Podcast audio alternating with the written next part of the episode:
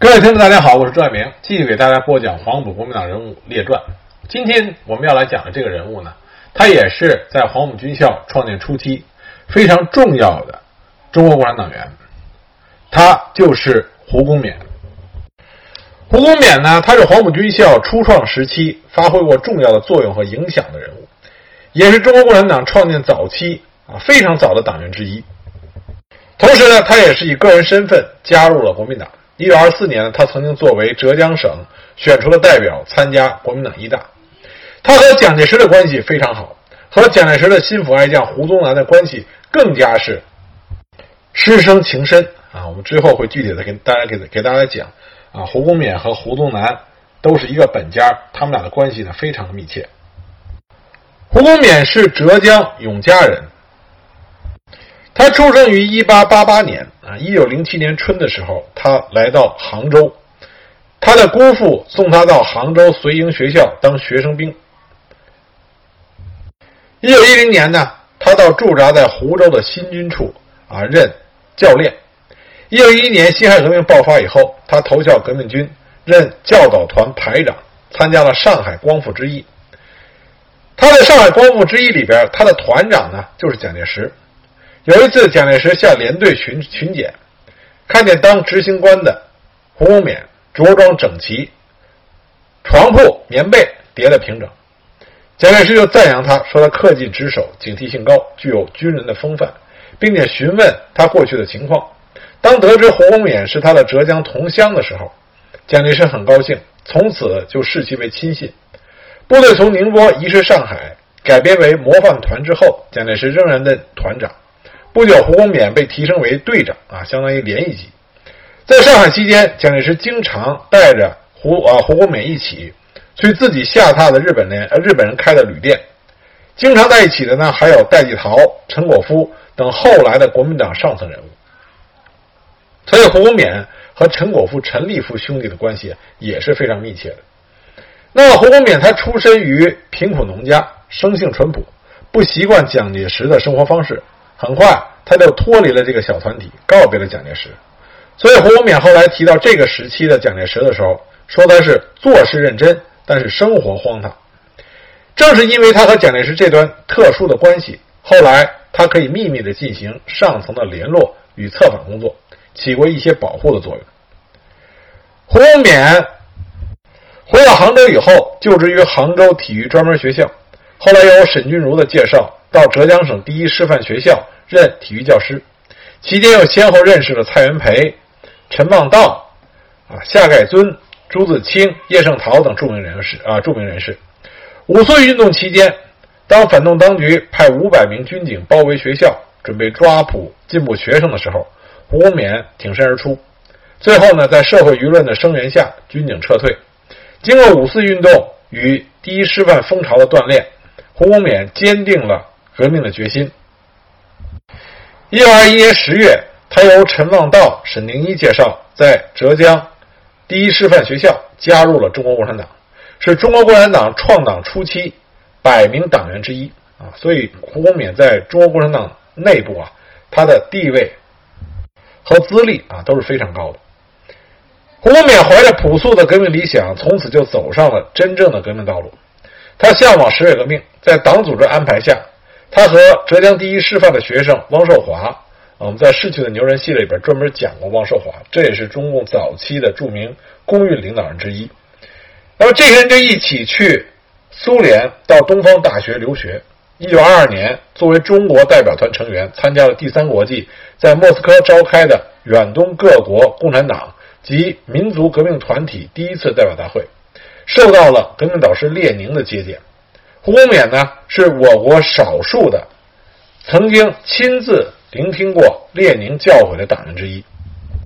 当时在苏联啊，胡公勉还出过一件事情。从这件事情，我们就可以看出来，胡公勉他这个人非常正直。这件事情发生在第三国际召开远东各国共产党及民族革命团体代表大会的时候，参加会议的呢，除了中共党员以外，还有国民党员和其他的进步分子。组织上决定，胡公勉作为中共代表出席。当时中共总代表是张国焘，张国焘在开会时经常滔滔不绝地独自阐述自己的观点，并以总代表的身份压制其他成员的意见。这种做法呢，就引起其他同志的不满。在一次讨论会上，胡公勉忍不住就站了出来，当着大家的面批评张国焘是个人英雄主义。张国焘十分生气，因为他不认识胡公勉，认为胡公勉是其他党派的列席人员，就对胡公勉说：“共产党内的事情用不着外人管。”胡公勉当时大声的回答说：“我就是共产党员。”张国焘也就没有再说什么。但这件事呢，让张国焘感到很没有面子。但是在场的很多同志对胡公勉都表示支持，会后很多人都跟胡公勉说干得好。但是不久以后，瞿秋白召集了党小组会议，批评胡公勉不应该在有非党员参加的会上感情用事，随便批评张国焘，认为这种做法无疑打击了党的代表在群众中的威信。经党小组会议决定，胡公勉被剥夺半年的选举权。胡公勉当即表示完全接受，但因为后来他工作中表现积极出色，党组织不久就撤销了对胡公勉的处分。本来胡公勉已经要求啊提交了要求到东方学院学习的申请，但党组织研究以后认为胡公勉已经具备相当的革命理论基础，而国内的革命正是如火如荼，因此胡公勉。应迅速的回国参加工作。就这样，胡公勉在一九二三年春登上了回国的列车。回国以后呢，他仍然在浙江第一师范学校以教书为掩护进行革命活动。一九二二年六月，他被推选为中国社会主义青年团杭州地方执行委员会执行委员。此后，他被派赴徐崇智部的粤军参与改造军队。他再度遇见在许部任参谋长的蒋介石。蒋介石对他仍然是十分的信任。这个时候，蒋介石受孙中山先生的指派，于1923年8月去苏联考察苏联的党务和军事。在启程之前呢，他曾经邀请胡公勉同去。当时是邵力子给胡公勉写了一封信，让他去上海，说蒋介石要和他一起去苏联访问。胡公勉本来是答应了，但后来因为某些缘故没能成行。那么蒋介石就问胡公勉说：“你认识张太雷吗？”他要求去，你认为怎么样？胡公勉就说：“张太雷同志很好，他是一个纯洁的革命青年，会说英语、俄语，同去很方便。”因此，蒋介石就同意让张太雷与他一起去苏联访问。当时代表团一行四人，一路之上，张太雷与蒋介石在中国革命等问题上因为立场不同吵了一路。一九二三年十一月二十九日，代表团离开苏联回国，蒋介石见到胡公勉的时候非常生气，因为张太雷是他推荐的。而且蒋介石访苏回来，对苏联的看法发生了改变，开始抵制苏俄政策。此后呢，蒋介石对胡公勉的态度就发生了变化，不再像以前那么信任他了。一九二三年六月，中国共产党第三次全国代表大会通过了关于国民运动及国民党问题决议案，决定共产党员可以以个人身份加入国民党，以建立国共合作的革命统一战线。一九二三年九月。由邵力子、戴季陶介绍，胡公勉面见了孙中山先生，后经中共党组织同意，以中共党员的身份加入了中国国民党。所以可以说啊，胡公勉无论是加入中国共产党还是中国国民党，他的介绍人啊，在两党中都是属于重量级的人物。在加入了中国国民党之后，胡公勉奉孙中山先生的命令到浙江。办理了国民党第一次全国代表大会选举代表事宜。一九二四年一月，他以浙江代表的身份参加了中国国民党第一次全国代表大会。后来呢，中共党组织指示胡公勉到黄埔军校工作，参与黄埔军校的筹建。廖仲恺在筹建黄埔军校的时候找胡公勉做助手，主要是看中了他吃苦耐劳、埋头苦干的优点。史料表明，在黄埔军校任职的国共两党高层人士、军校领导和教官，无不是日本、法国、德国等国的留学经历，或者是出身于保定军校、云南讲武堂等科班，还有就是属于受过良好教育、具备较高文化水平者。像胡公勉这样既无学历、文化水平又不高、完全凭自学成才的人少之又少。他之所以能够立足于黄埔军校，除了坚定的革命信仰之外，还得益于他正派的作风和埋头苦干的精神。但是在黄埔军校建立的时候，胡公勉所担任的职务是管理部的卫兵长。管理部的职务呢，就属于典型的啊，干的事儿多，但是并不讨好的职位。但是胡公勉没有任何的怨言，把他的工作做得非常好。在接收招录第一期学员与教导团士兵的任务以后，他就回到了温州老家，在中共温州独立部领导人胡之荫、郑策臣夫妇的协助下，一下子就招收了一百五十多人。孙中山先生命令陈果夫在上海负责招募教导团的新兵，胡公勉呢又被派到上瓦呃上海去协助陈果夫，所以在这个期间，他和陈果夫建立了非常良好的个人关系。胡公勉去浙江招兵期间呢，在当地中共党组织的帮助下，克服了重重困难，招收了约一千人。整个上海招兵委员会一共是招募了新兵四千多人。这些新兵后来成为黄埔学校啊、黄埔军校教导团的基本力量。那么第一期学员招收的时候，胡公勉也做出了非常大的贡献。当时第一期学员由他作为入学介绍人的啊，介绍人的就有薛家富、徐永香、宣铁吾啊、胡宗南等七人。据说胡宗南在申请加入黄埔军校的时候，身高不足，而且年纪超龄。正是因为他的同乡胡公勉的周旋，在党代表廖仲恺的特许下，才被破格录取的。所以胡宗南对于胡公勉啊，一直是心存感激的。一九二四年六月十六日，黄埔军校正式开学。一九二四年六月二十八日，胡公勉被任命为黄埔军校第一期管理部卫兵长。一九二四年十月三十日，他被任命为军校教导团第一营党代表。啊，他是第一营的党代表，这个职务非常的高。一九二五年春，军校设置教导第二团，那么就任命胡公勉为军校教导第二团第一营营党代表。他参加了第一次的东征，那么在一九二五年四月十三日，他被任命为代理军校教导第二团第二营营长。那么他立刻就把当排长的胡宗南调到本营，很快就把胡宗南提升为营副。所以我们老说胡宗南在黄埔一期里边升官升得很快。他刚开始的时候，完全是因为胡公勉对他的赏识。一九二五年五月一日，胡公勉被任命为黄埔军校校本部卫兵队队长，后来任前卫司令。杨希敏、刘振华在广州发动了武装叛乱。一九二五年六月，革命军决定回师讨伐杨流，在攻打龙龙岩洞的战斗中，胡公勉身先士卒，冲锋在前。一颗子弹打中了他的右脚，为了不影响士气，他忍着剧痛，一直坚持到战斗胜利。他受伤以后呢，指定胡宗南为代理营长。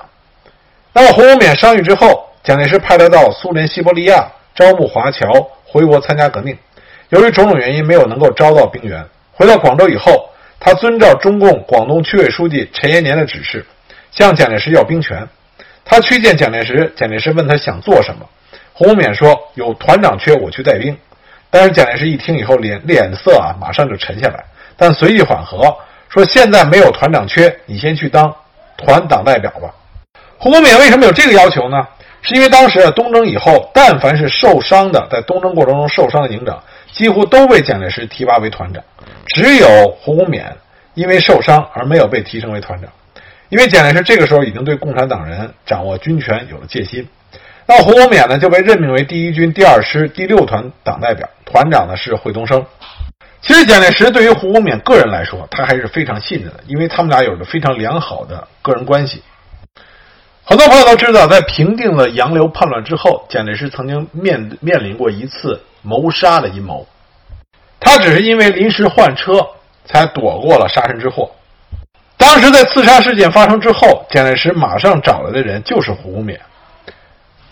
他命令胡公勉带领一个连，与徐荣日的手下军长梁鸿楷一起去东坡楼，把发生的流血事件调查清楚，要查明真相。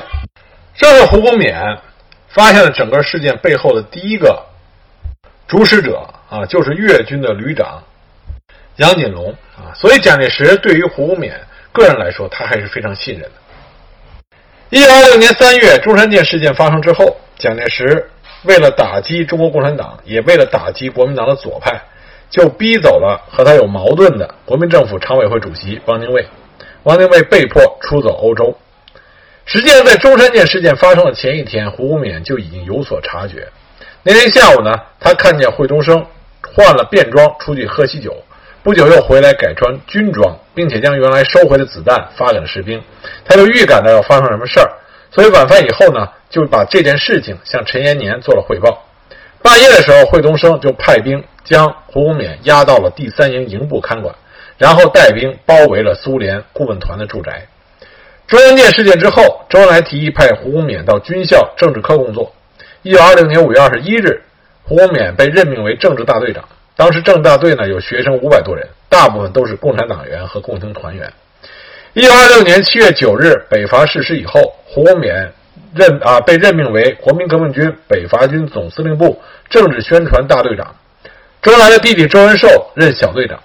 北伐军在攻占南昌之后，胡公冕任国民革命军总司令部副官处处长，后任东路军前敌总指挥部政治部主任。我们这里要注意啊，北伐军攻占南昌的时候，指挥人是谁呢？就是蒋介石。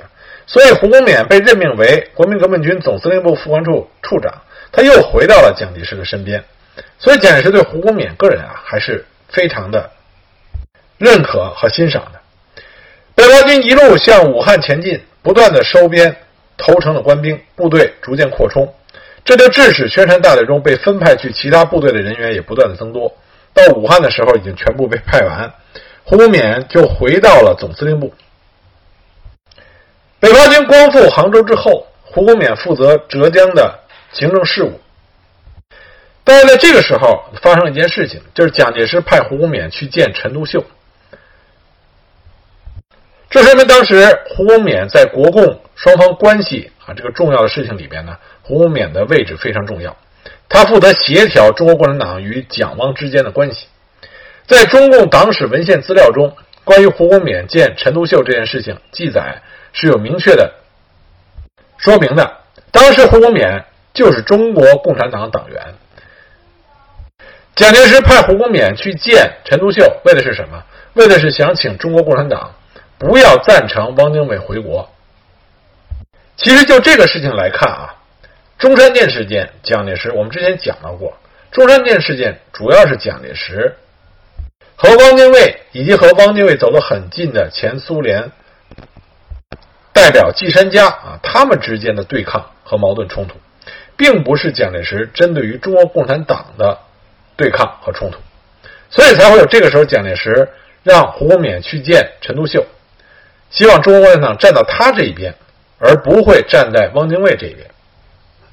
但是因为中山舰事件呢，中国共产党这个时候不认为蒋介石是统一阵营，所以呢就联合了国民党左派，发起了迎汪复职的运动，其根本目的是为了抑制蒋介石建立个人的军事独裁。而当时呢。在国民党左派和中国共产党的联手鼓动之下，拥汪反蒋的呼声也是一浪高过一浪。蒋介石这个时候觉得自己的羽翼尚未丰满，也需要得到苏联的援助，另外也需要借助中国共产党的力量进行北伐，所以呢，他派胡公冕去见陈独秀，希望陈啊胡公冕向中共中央转达自己的意思，啊，就是他蒋介石。愿意和中共合作到底，请中共不要迎汪精卫回国。在胡公冕的回忆录里边，他就提到，当时中共中央对于蒋介石这种态度还是非常重视的。当时派了张国焘、共产国际的代表吴廷康，还有胡公冕啊，陆续的去做蒋介石的工作，这样蒋介石呢，才在迎汪回国这个问题上有所松动。一九二六年十月，北伐军攻下武汉之后，邓演达着手筹办黄埔军校武汉分校。邓演达接连打了几个电报到江西，要胡公冕去武汉担任武汉分校的入伍生总队长。但是蒋介石呢，将电报扣留，不让胡公冕知道。同时，另外任命他为总司令部副官处处长。由于北伐过程中收编了很多俘虏，需要派军事人员到接收改编的部队中去任职，所以一九二六年十一月，胡公冕被任命为团长。而他这个团团呢，就成为进攻浙江的先头部队。后来，胡公冕又被调任为前敌总指挥部政治部主任，但是何应钦、白崇禧对胡公冕进行了排挤，让他无法开展工作，所以胡公冕只好提出辞职。北伐军进入上海以后，蒋介石派陈群接替了胡公冕的职务。一九二七年四一二反革命事变之后，胡公勉辗转到达了武汉，被派往了张发奎的部队，任第十一军二十六师第七十七团团长。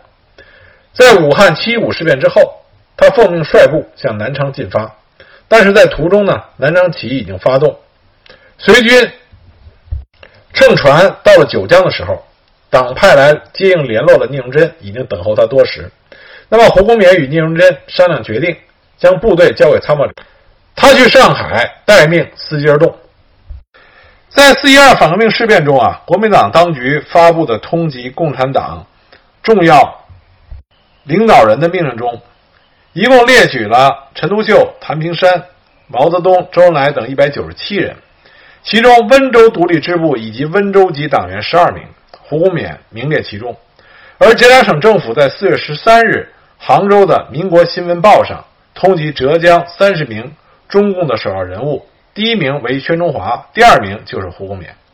那胡公勉巧妙地躲过躲过了敌人的追捕，先到武汉，后来在庐山躲避了一阵，然后化妆去了上海，隐居在赫德路的正明里。